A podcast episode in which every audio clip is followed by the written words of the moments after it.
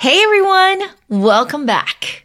Today's episode will be in an interview format as we talk to my good friend Xiao Yan on a topic that we've been trying to cover here on TechBuzz China for a while, but just never got around to.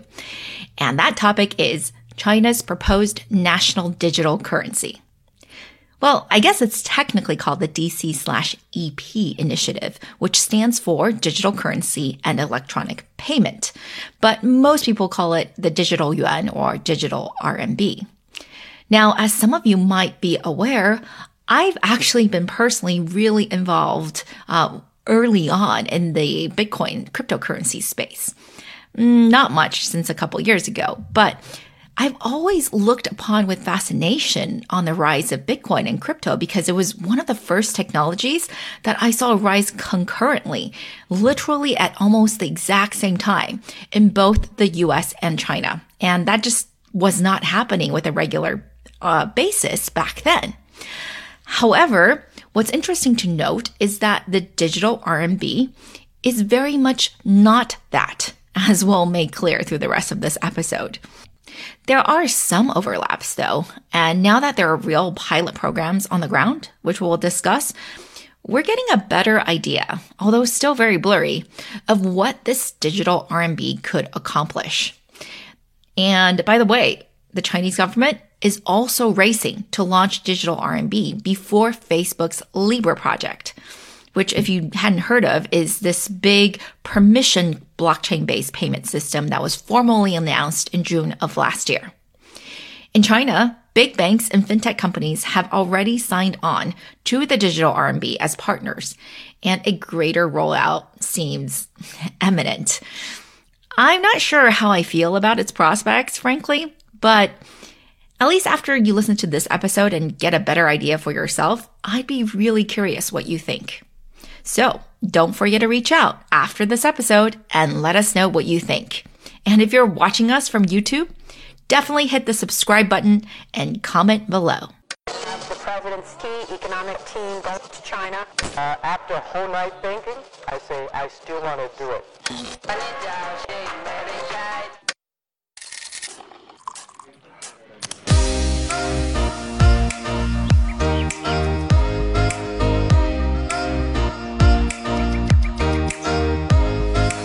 Hi, everyone. We are TechBuzz China by Pandaily, powered by the Sinica Podcast Network by SupChina. We are bi weekly podcast focused on giving you a peek into what's buzzing within the tech community in China. We uncover and contextualize unique insights, perspectives, and takeaways on headline tech news that don't always make it into English language coverage, so you can be smarter about the world of China tech. TechBuzz China is a part of pandaily.com, an English language site that tells you everything about China's innovation. And I'm the creator and co-host, Rui Ma.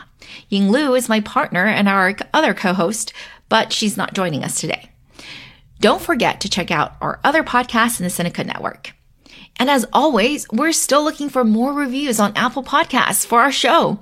Send either of us a screenshot of your review and we'll be so happy to gift you a free three month subscription to our Extra Buzz newsletter. You can send me an email at rui at techbuzzchina.com. Several of you have already claimed this, and we love it when you do. Thanks so much.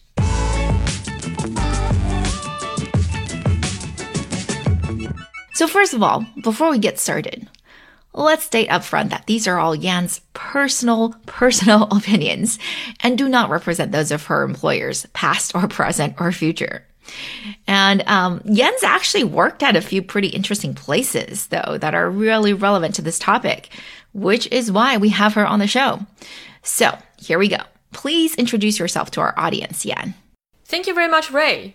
I'm Yan Xiao, and I'm currently a project lead focused on digital trade and digital payments here at the World Economic Forum. I'm based in San Francisco. Specifically, I focus on cross border payments. So I'm super interested in digital RMB. And thank you, Rui, for having me on the show to talk about it. I'm here to offer my personal opinions, and these do not represent those of the forum. And I hope that you find them useful. Yan's fintech experience, though, actually goes far beyond the WEF because before that, she was senior legal counsel at Ant Group for almost five years. Ant Group, you know, the Chinese fintech company that owns Alipay, the billion user digital payments app, and whose IPO was just halted. A big fiasco and scandal. You should definitely go to our website, techbuzzchina.com, to read more about our coverage on that, as well as the company's business itself. But back to the digital yuan at hand. That is really, really relevant experience for Yan. And um, even before that, she was also a securities lawyer in China. And by the way, she's one of the very few people I know with both an American and Chinese legal licenses. That's pretty rare, actually, and really hard to do. But hey, it comes in really handy when you're looking for experts, right? To talk about something that the Chinese government is putting out. Because after all, there are huge regulatory and legal aspects to this topic. So let's get started. First question to you, Yan. So, how did all this all come about? Thank you, Rui, for the additional information on my background. Well, as you mentioned, China got started on this digital currency plan back in 2014. And in 2016, Zhou Xiaochuan, he is the governor of the People's Bank of China at that time. He gave an interview with Caixin, and he formally announced a plan to issue digital RMB. At the same time, Zhou Xiaochuan suggested that there's no clear timeline, and for a big country like China, it could take as long as 10 years to implement the plan. And during the same year, the PBOC actually formed a digital currency research center. Okay, I get it. The plan seems to be replacing the cash circulation entirely. But why? Doesn't cash already have a very low usage in China? We talk about it a lot on this show. Um, the power of Alipay and WeChat Pay, for example. Like you said, Alipay and WeChat Pay have pretty much dominated Chinese digital payments market. Close to 83% of the non cash transactions were actually made through mobile payments in 2018. And these two players accounted for about 94% of that. Given such a drastic shift in consumer behavior, PBOC actually saw the need to provide a digital alternative to cash. Digital RMB provides a public alternative to these private payments channels. Right now, some merchants may have exclusive agreements with one of those third party payments companies, and they can reject acceptance of e wallet payments of their competitors. Digital RMB has the status of a legal tender, which means that the merchant cannot reject the acceptance of digital RMB. But the plan is never to replace cash entirely. Cash is still very important to people who have no access to smartphones or are not tech savvy. So, some of those things you mentioned, Yan, such as um, forced exclusivity when it comes to signing, you know, which third party payment provider you can accept, that's probably going to go away with the new draft antitrust regulations that were just announced. But let's note that it's definitely been a problem in the past, a thorn in many people's sides. It was super inconvenient to have to use one or the other and not just be able to use both. But hey, I just don't feel that replacing cash is that sexy. There has to be like other benefits, right? Um, there are several other motivations and objectives behind the PBOC's plan. Obviously, going digital means that the government will have direct access and more visibility over transaction data. A lot of that data is currently owned by the private payments companies. Data collection could enable PBOC to do more analysis through big data and make more accurate decisions over monetary policies and to become more effective in combating financial crimes. And then there's also increased transaction efficiency. Having a digital RMB account means that the users can establish a direct relationship with PBOC without any intermediary. Theoretically, it means anyone who has a digital RMB account could complete a peer to peer transaction without involving any bank or third party payments. Also, digital RMB is expected to significantly reduce costs to banks in managing cash. Just imagine all the human labor involved today to count coins and paper currency To move the money around and also to safeguard them, it could be quite costly for banks. Got it. I've read several news articles claiming that the issuance of digital RMB could eventually break up this duopoly that we have here of Alipay and WeChat Pay. And that makes absolute perfect sense to me. Um, by the way, I really suggest our listeners listen to our episode on Ant because we talked about this a little bit. The transactional data that's being used to power credit and lending, which is Ant's largest business, by the way, and it's going to be used to power more and more stuff down the road. But here in the US, there's no equivalent to these private payments companies because we rely mostly on credit cards. Um, so this proprietary transactional data that Ant has is just so powerful. And I get it, right? The Chinese government is probably thinking, hey, this country is digitizing super fast. There's so much information from all this digitization that I want. I mean, I need really in order to make good policy.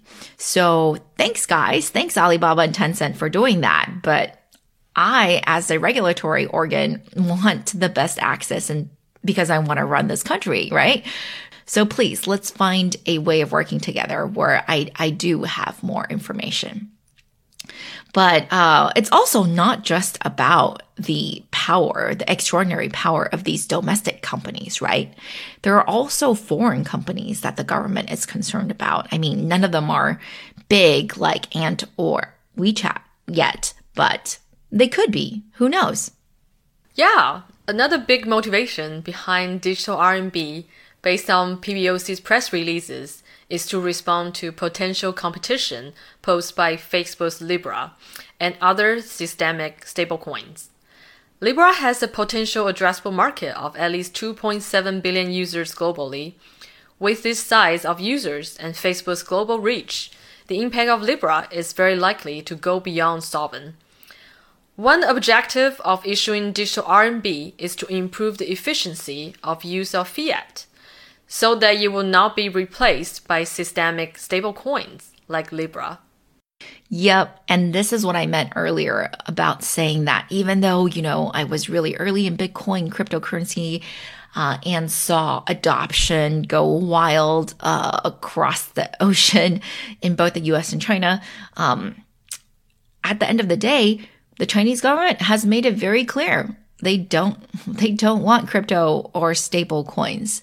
So that's why I think in, in many ways, um, the people who are getting these two concepts confused, uh, you really have to look at the underlying motivations of the government and why this is being pushed out and what are the benefits it's expected to bring. So back to the topic at hand.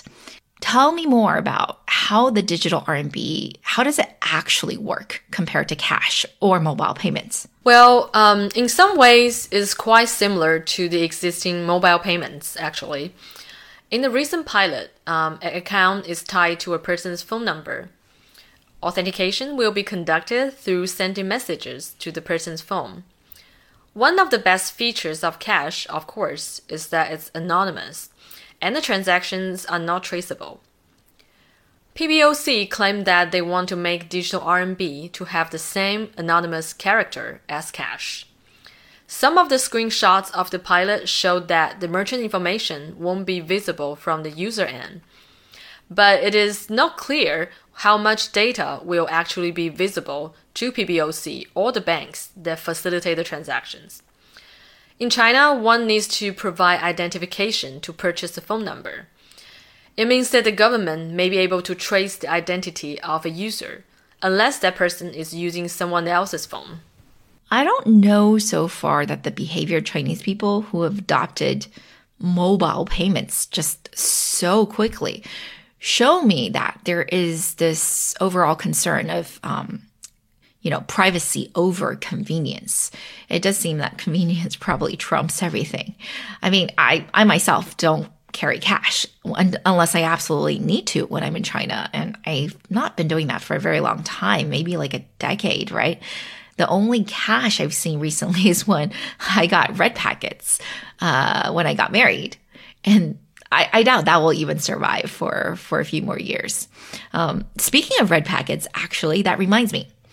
That's how the government is distributing the money right now in these pilot programs, right? Well, um, the first few pilots that are reported by the public media started around April 2020. They were actually for the employees of the Suzhou government to receive part of their salaries and benefits in digital RMB. But for the pilot this October, PBOC issued red packets to the residents in the Luohu district of Shenzhen.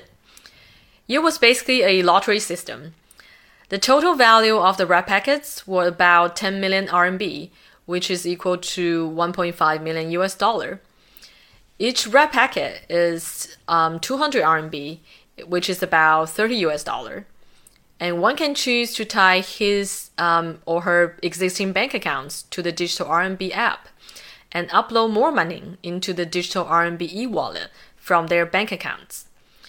This is just like linking their bank accounts to their Alipay or WeChat Pay accounts.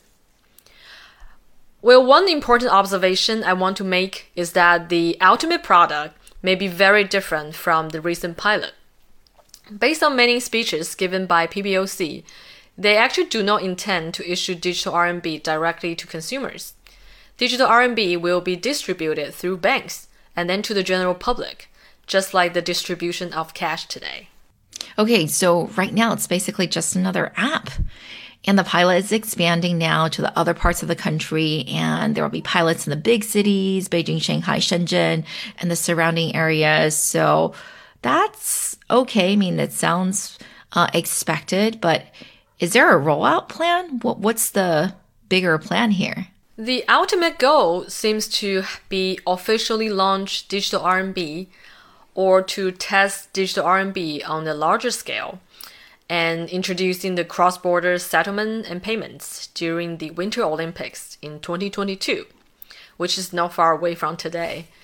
The next stage is actually to test the ability for the foreigners to use digital RMB in China by using their foreign phone numbers, and also to test expanding the use of digital RMB beyond China for cross-border payments.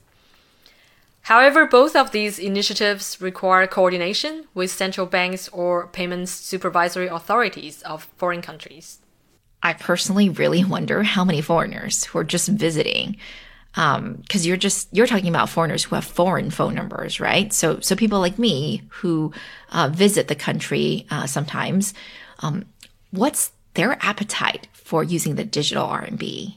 I mean, I'm personally okay with using Chinese apps, not not really a problem, but a lot of other people I know um, aren't nearly as comfortable.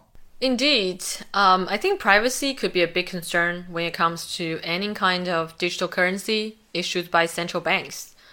When it comes to foreign users, does the digital RMB fall within the jurisdiction of privacy laws of other countries? If so, what's the plan for compliance? This is all unclear at this stage. So while we're on the subject of foreigners using the digital RMB, a ton of people have said that this digital RMB will enable the RMB to overtake the USD as the world's reserve currency. Um, what do you think of that? That's that's a pretty big assumption and assertion. That's a great question. Whether or not RMB will take the place of US dollar depends on several factors. When I think about currency, I think about them as both an asset and a tool for transactions. At the most recent IMF annual meeting, Powell, the chair of the Fed, actually pointed out that the reason why people choose one currency over the other is not because of the tech advancement, it's more because of the economy, the political system behind the currency, and a country's monetary policy. And it also depends on how liquid such currency is.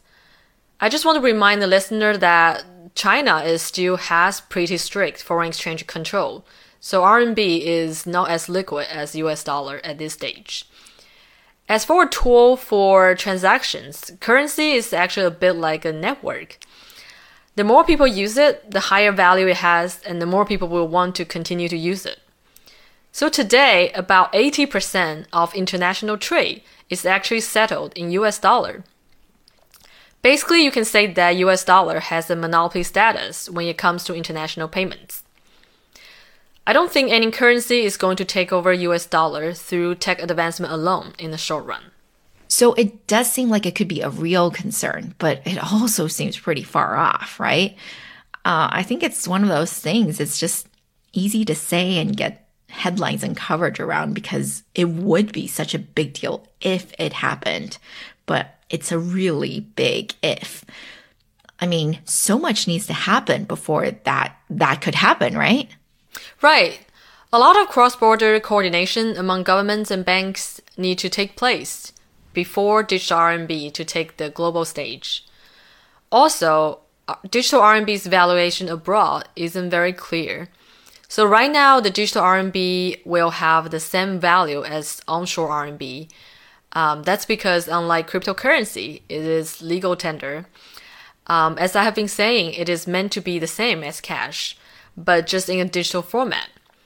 PBOC has actually put out a draft law for comments, which clearly states that RMB will take both physical and digital forms. At present, there's a value gap between onshore RMB and offshore RMB, also known as CNH. If PBOC provides the circulation of digital RMB abroad, it will be very interesting to see how it will be valued. Well, hey, it's always good to think about the future, so I'm glad we're talking about it. But it does seem that there are probably a lot more motivations to do this domestically within China. Um, and the international effects really are secondary, at, at least for now, anyway. Uh, so tell us a bit more about how this impacts the domestic financial system you know, the traditional banks, not the internet fintech companies that we were talking about earlier, but the traditional banking system. Sure. So China already has a very efficient domestic settlement system. Having a digital currency is not going to make a huge impact on the existing settlement system. However, you may provide an alternative to existing settlement rails. Commercial banks may actually benefit quite a lot from digital RMB you will reduce their costs of cash management over time and improve operational efficiency. Commercial banks have started to develop payment tools within their existing apps. So the digital RMB can potentially help the commercial banks gain market share from the third party payments companies. So instead of linking one's bank account with Alipay or WeChat Pay, one can spend digital RMB directly through their bank's apps.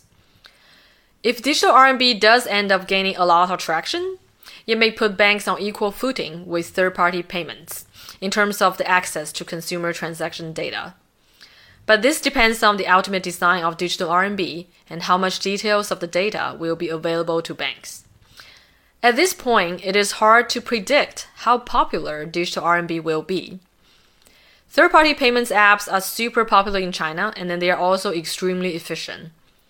Since the digital RMB is just like cash, you will not accrue interest rates, so people may not have the incentive to hold digital RMB in large amounts. It will be interesting to see how, what kind of incentives will be out there to encourage people to use digital RMB. Yeah, I don't know. This is starting to sound less and less appealing to me, frankly. But hey, I do understand that there's um, at least one more benefit that the PBOC has talked about uh, trying to solve with the digital RMB that right now, at least in China, no third party mobile payment is trying to solve, or maybe they just don't care about it. Um, and then this concept is called financial inclusion. So, yeah, uh, a lot of us have heard of the words financial inclusion, but maybe it means something slightly different to us. So, explain to us what that means with regards to the PBOC and their vision for the digital RMB? Yeah, I think um, the payments companies they also care about financial inclusion, but um, digital RMB does have some unique feature. So one of the key features is actually called dual offline 双离线. Uh, it allows transactions to take place between two phones that have no internet connection or cellular signals. Transactions will be processed through a um, near field communications or Bluetooth technology. So this helps the very disadvantaged remote areas with no or limited internet reception. And you could also help during major disasters when internet connection or the cellular reception is affected. I'm actually not so sure how this feature will work in the long run, because even if the transactions can take place where the internet is not present, the settlement needs to take place at some point, either between the banks or with PBOC, given that it is still a centralized ledger. So it's not clear how the settlement information will be transmitted and when it needs to be transmitted. Okay, good to know. The digital RMB will still work in a wildfire, but but maybe not a total zombie apocalypse. what are some of the other things we should talk about? Um, like we haven't really talked about the technical aspects of the currency as much, right? So, what are some of the most notable things you think? So, first, the digital RMB features a direct claim on PBOC but the onboarding and the real-time payment services are designed to be operated by intermediaries or so-called authorized operators. So it's not like there's some single government entity doing everything related to the currency. The authorized operators at present include the four major banks of China. While the pilot digital RMB e-wallet is designed and owned by PBOC Digital Currency Research Center, each commercial bank also plans to embed in their own version of digital RMB e-wallet in their own apps. The central bank will periodically receive and store a copy of the transaction submitted by banks. So if I were to use crypto terms to describe this, it's as if the uh, e-wallet apps are processing transactions but they're almost like independent exchanges, right? So they all report back to the centralized ledger, which the, it seems that the PBOC will have the only copy. Kind of, except we should emphasize that this is not all blockchain based. The backbone of the digital RMB infrastructure is actually a mixed system with conventional database and distributed ledger technology or DLT. PBOC has emphasized that DLT is not yet sufficiently mature for such a large scale application. To settle transactions, any system has to be able to accommodate 300,000 transactions per second to accommodate the volume of large retail transactions in China. WeChat Pay and Alipay can actually process way more TPS than that's required.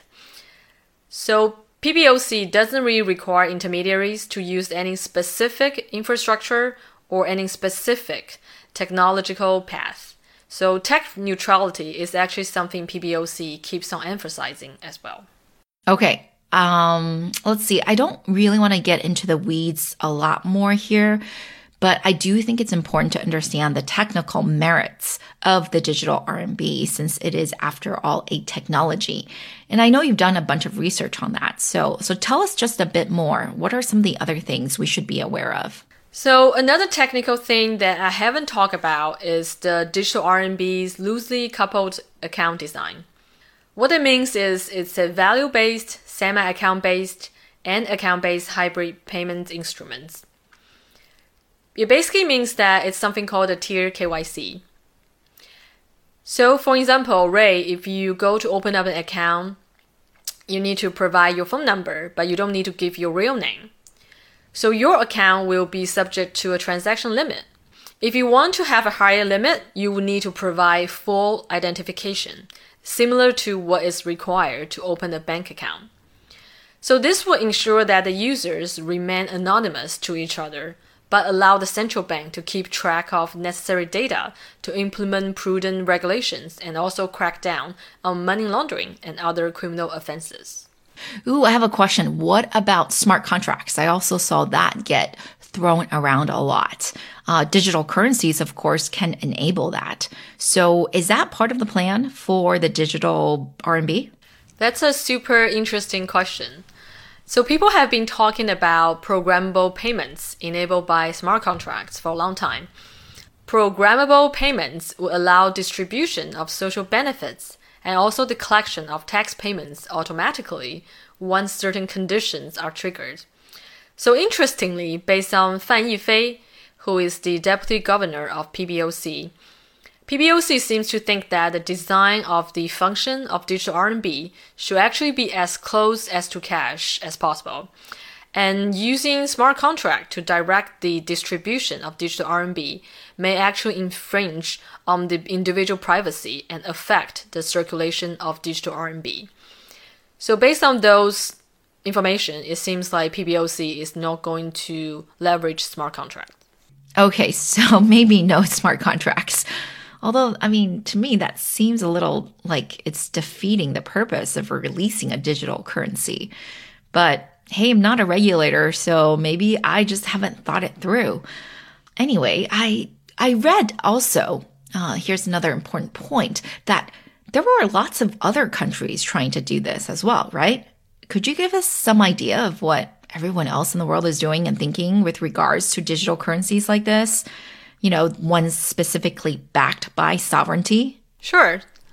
Um, both the Bahamas and Cambodia have actually beat China in terms of launching central bank digital currency, or um, you call it CBDC. But most other countries are actually still at the research stage. Very few are conducting or have completed pilots.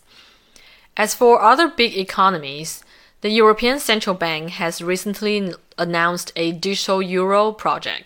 So, towards the middle of 2021, the European Central Bank will actually decide whether or not to launch a digital euro project. And this will be followed by an investigation phase on user requirements and service providers. The Bank of Canada has announced that it does not currently see a case for retail CBDC, but um, it's conducting work on retail CBDC as a contingent plan in case cash use suddenly declines or a private digital currency is widely adopted. As for the US, Powell has mentioned that the US is conducting a hypothetical CBDC experiment, but doesn't plan to launch one anytime soon. Okay, wow. I don't I don't think I realized that there were so many countries doing this and like the Bahamas and Cambodia. Like, wow, good job. Um, I did know that China was one of the farthest ahead. Uh, but for me, I'm in the US. Should I be worried that we aren't doing more here to push for a digital dollar? I want to echo Powell's talk at the IMF annual meeting. Um, this is not a race to be the first, right? This is more important to be right.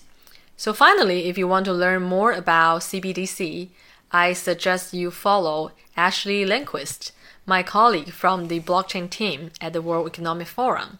She has put together a very comprehensive CBDC toolkit to help central banks make decisions on how to design CBDC.